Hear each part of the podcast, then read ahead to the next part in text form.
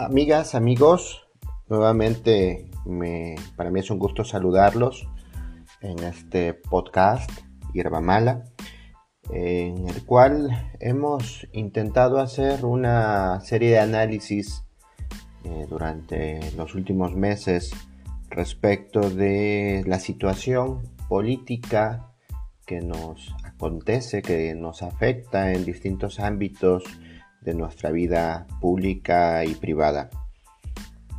Eh, el día de hoy quise compartir con ustedes una serie de reflexiones que son pues producto, consecuencia de una serie de eventos que se dieron en las últimas horas aquí en el municipio de Izúcar de Matamoros y que consideramos es necesario exponer en, pues en la opinión pública, en la participación comunicativa pública y pues este general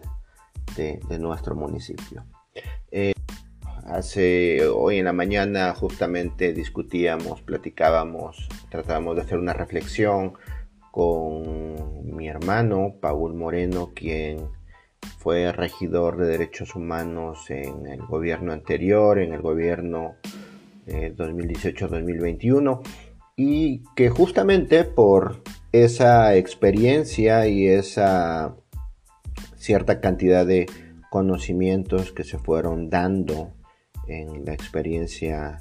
eh, participativa política eh, de, la administración anterior.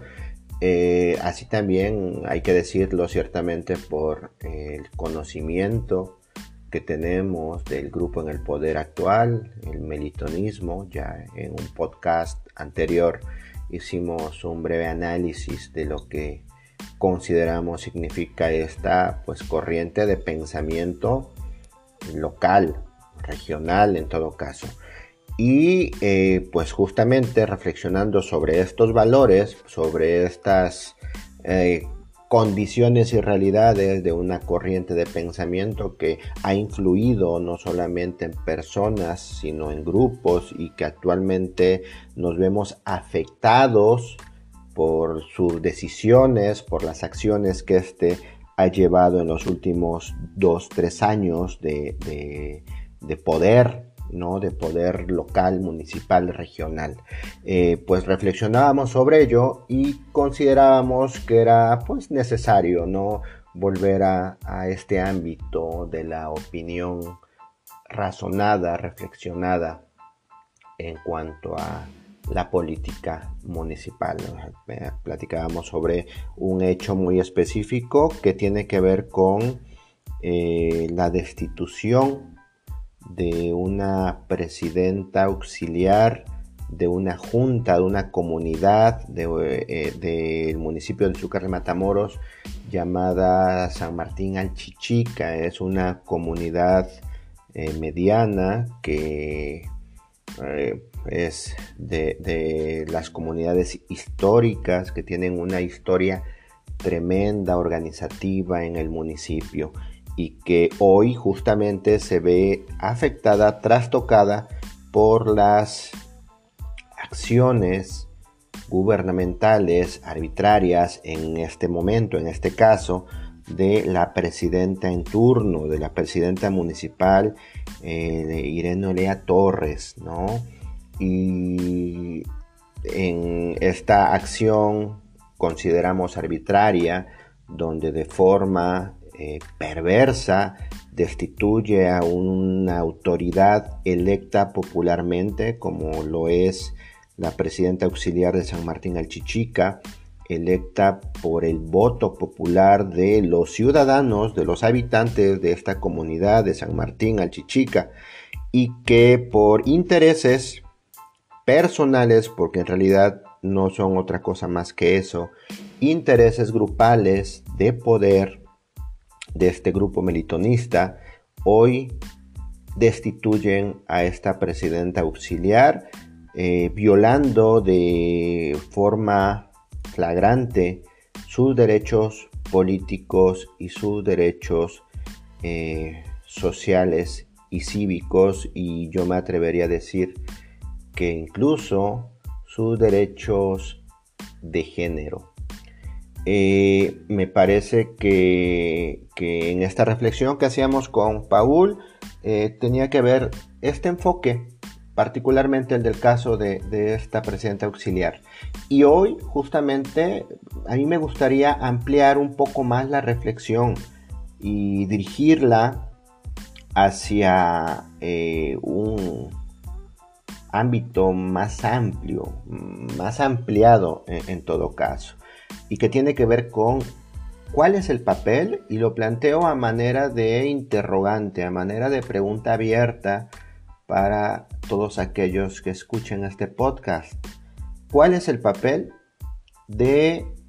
el regidor, de un regidor, de una regidora en un municipio, en un gobierno municipal, en un ayuntamiento. ¿Cuál es el papel que ha jugado históricamente? ¿Cuál es el papel que juega actualmente? ¿Y cuál debería ser el papel que éste tendría que llevar desde una perspectiva ideal, desde una perspectiva ética y desde una perspectiva política razonada? ¿Cuál es el papel? Me parece que si hacemos una reflexión respecto a cuál ha sido el papel histórico, y aquí podríamos coincidir o no, eh, ha sido un papel político, partidista, de intereses facciosos, de intereses de grupos políticos electorales, de intereses eh, poco claros, de intereses poco honestos, eh, por lo menos en la historia participativa de nuestro municipio. Este ha sido el papel histórico, es decir, el regidor ha respondido permanentemente, constantemente e históricamente a intereses grupales o personales que tienen que ver o que tienen plena relación o relación directa con los intereses económicos que puedan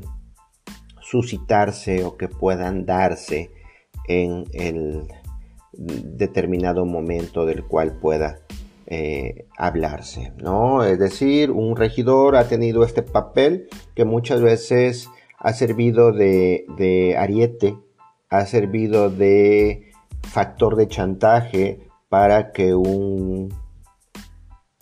municipio, una administración pueda avanzar o no. ¿sí? Ese consideramos, desde nuestro punto de vista, desde nuestra perspectiva, ha sido la función histórica del regidor como sujeto político, como actor político en nuestro municipio y en muchos otros. ¿Cuál sería, cuál debería ser eh, desde una perspectiva ideal y ética el papel de un regidor? Consideramos y aquí coincido plenamente con Paul, que el papel de un regidor es un papel político que permite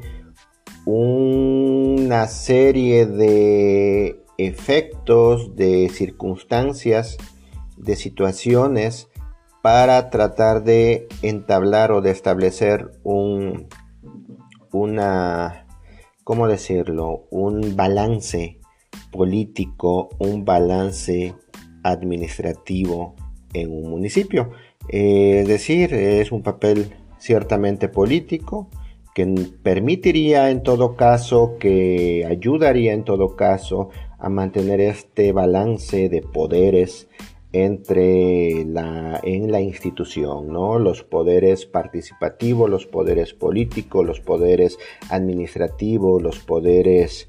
eh, si se quiere, este, ejecutivos y legislativos en un municipio. Y esto, sobre todo, en el papel de un, regidor de oposición, es decir, este papel que permitirá que los grupos que no tuvieron eh, la suerte o el éxito electoral y que por uno u otro motivo se quedaron rezagados, perdieron la elección, tengan en sus regidores acceso a la participación política ciudadana en, de alguna manera fortalezcan esta enorme posibilidad o enorme oportunidad de generar eh, ciertos balances, ciertos diques que permitan que el poder no se desborde, no se incline de un lado de la balanza. Sin embargo, y por desgracia, esto no ha sido así, no ha funcionado de esa manera. Y actualmente mucho menos, independientemente de que en la actualidad, del momento en el cual vivimos, del momento histórico en el cual vivimos, la participación ciudadana sea más vigorosa y haya otros medios que permitan eh, participar desde esta perspectiva crítica, desde quizás eh, algunas suertes posiciones, por lo menos, eh, si se quiere en cuanto a la opinión pública. Al parecer, no funcionaría así para todos los ámbitos. Al parecer, hay espacios, hay espectros que se siguen manteniendo rezagados y que consideramos esto responde quizás a una falta de evolución en la participación política municipal y regional. Es decir, se siguen manteniendo, se siguen sosteniendo por una u otra razón a los grupos de poder que han sobrevivido, que han estado quizás en reposo y que hoy se activan pero que en realidad no representan ninguna vanguardia participativa política en la nueva era que, vivimos, sino un rezago, una serie de actitudes y una serie de tradición política rezagada, anquilosada,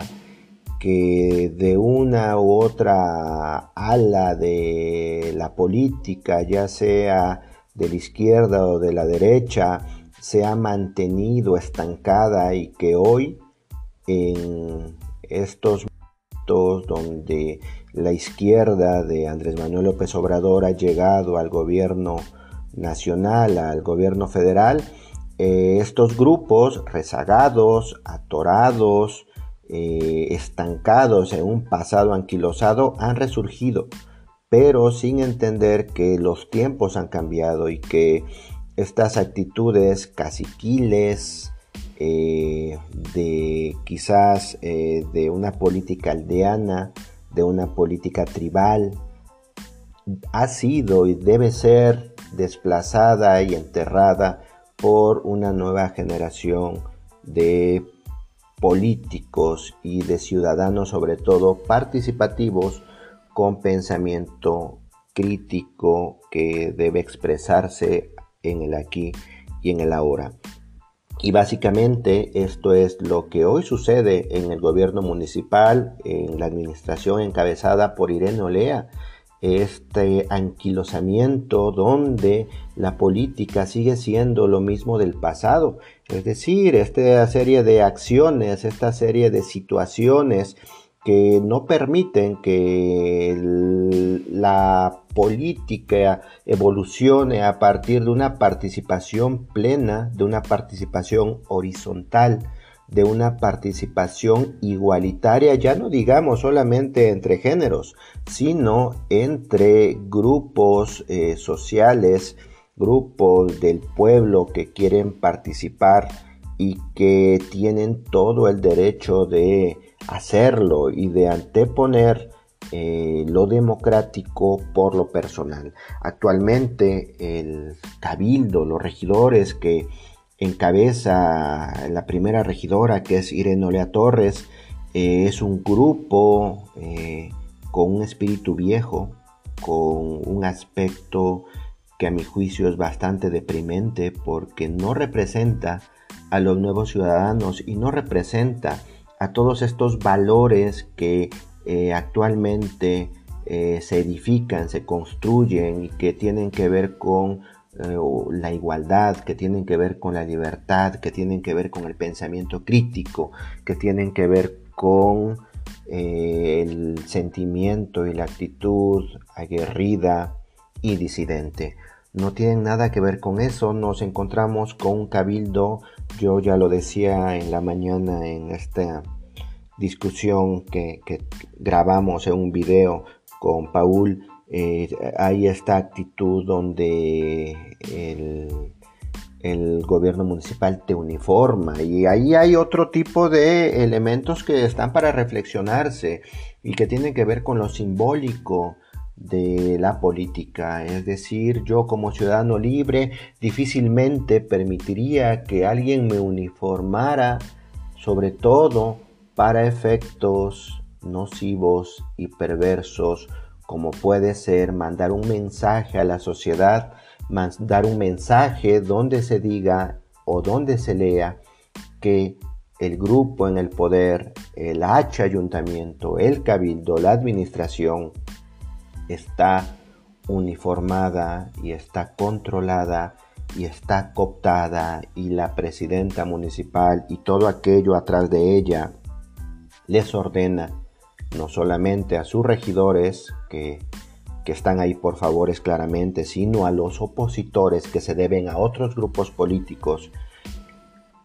que los tienen cooptados y por lo tanto controlados y por lo tanto eh, pues neutralizados y por lo tanto también que no nos sirven a los izucarenses como representantes populares. Es decir, hay una serie de efectos que quizás el ayuntamiento municipal piensa que no vemos, pero sí los vemos.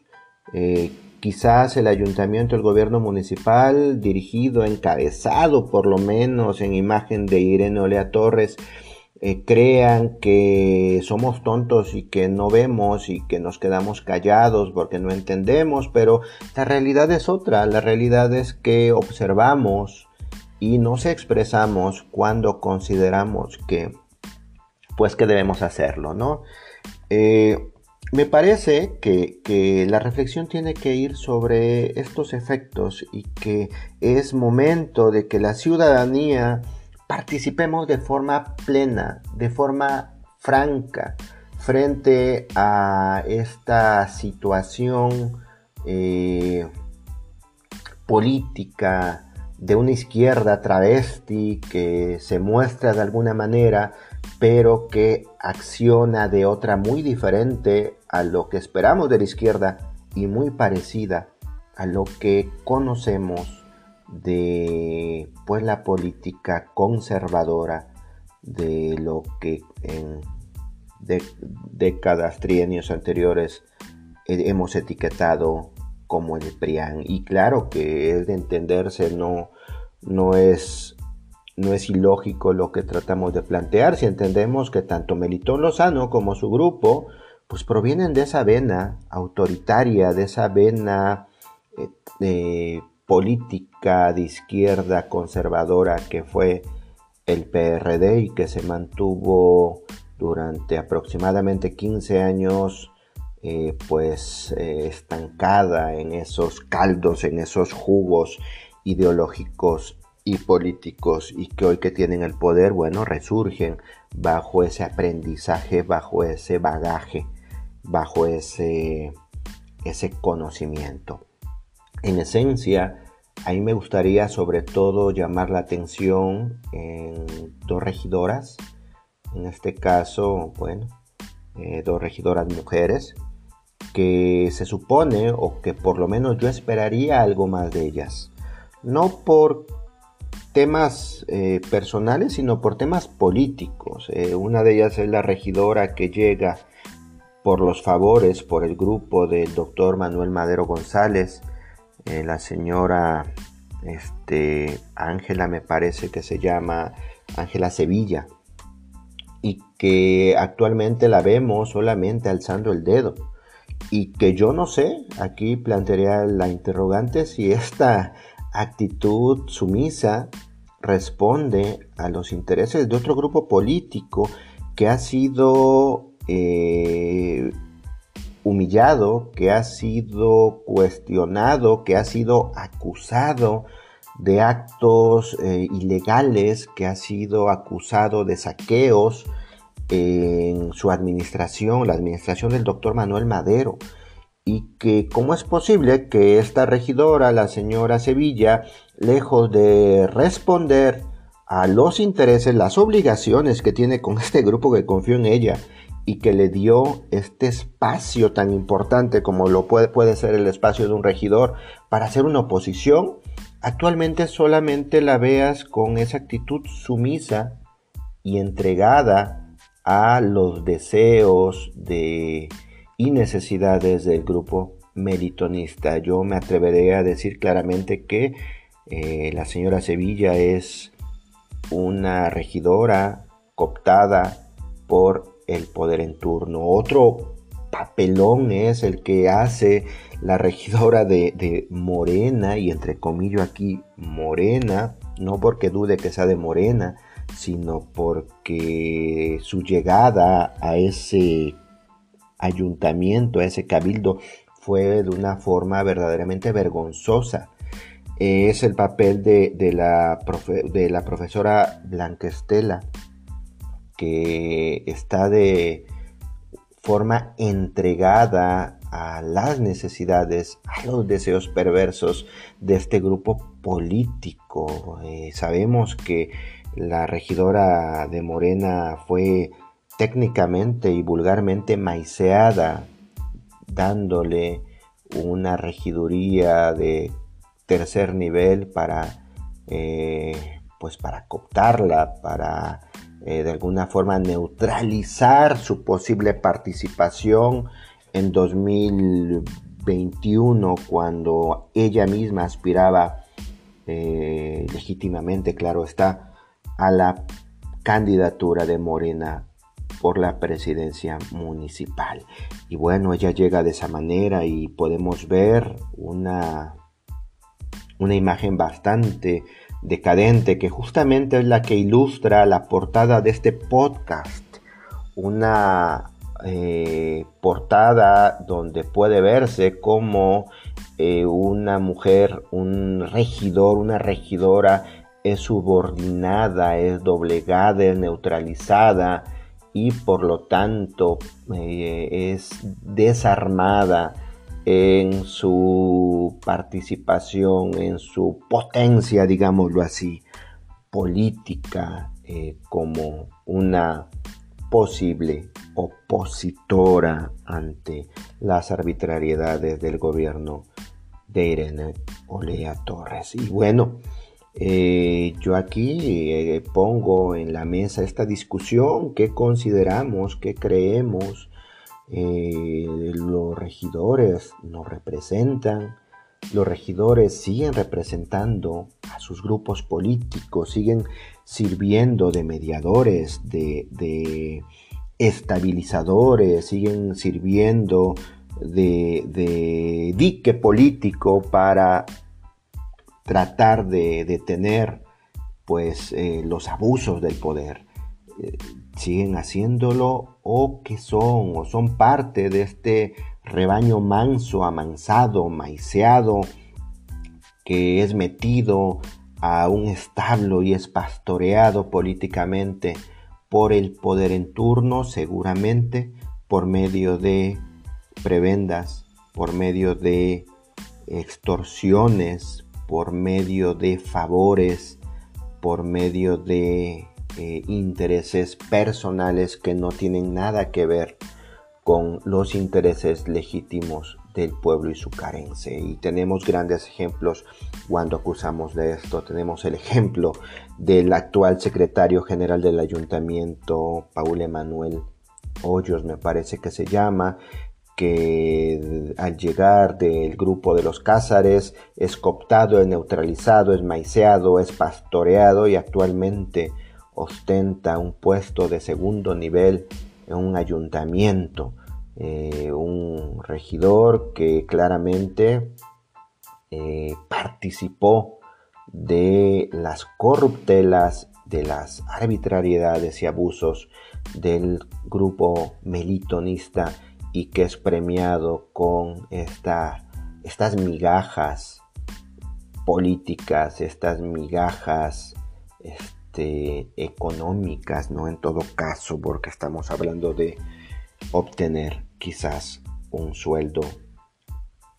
más o menos o un sueldo de medio pelo, ¿no? Es como estos, estas personas utilizan estos puestos públicos para hacer chantajes y beneficiarse. Y aquí también hago el llamado a, a los candidatos, a los futuros candidatos que observen bien a quién ponen para representarlos en un ayuntamiento en caso de que en la elección no sean favorecidos que observen bien a qué tipo de personas con ética o sin ella ponen en un gobierno para representarlos. ¿Sí? Eh, la discusión está en la mesa, eh, me parece que es muy importante y me parece que es un momento, todos los momentos son ideales para discutir estos temas que finalmente son del ámbito público. Eh, pues por la noche de hoy yo me despido. Esto es Hierba Mala Podcast y estamos de vuelta y estamos renovados y estamos con muchas energías de platicar, de discutir, de tratar de deshebrar un poquito de qué está pasando en nuestro municipio, qué está pasando con eh, los grupos de poder y qué está pasando con el poder como tal. Yo soy Manu Moreno y esto es el episodio de la noche.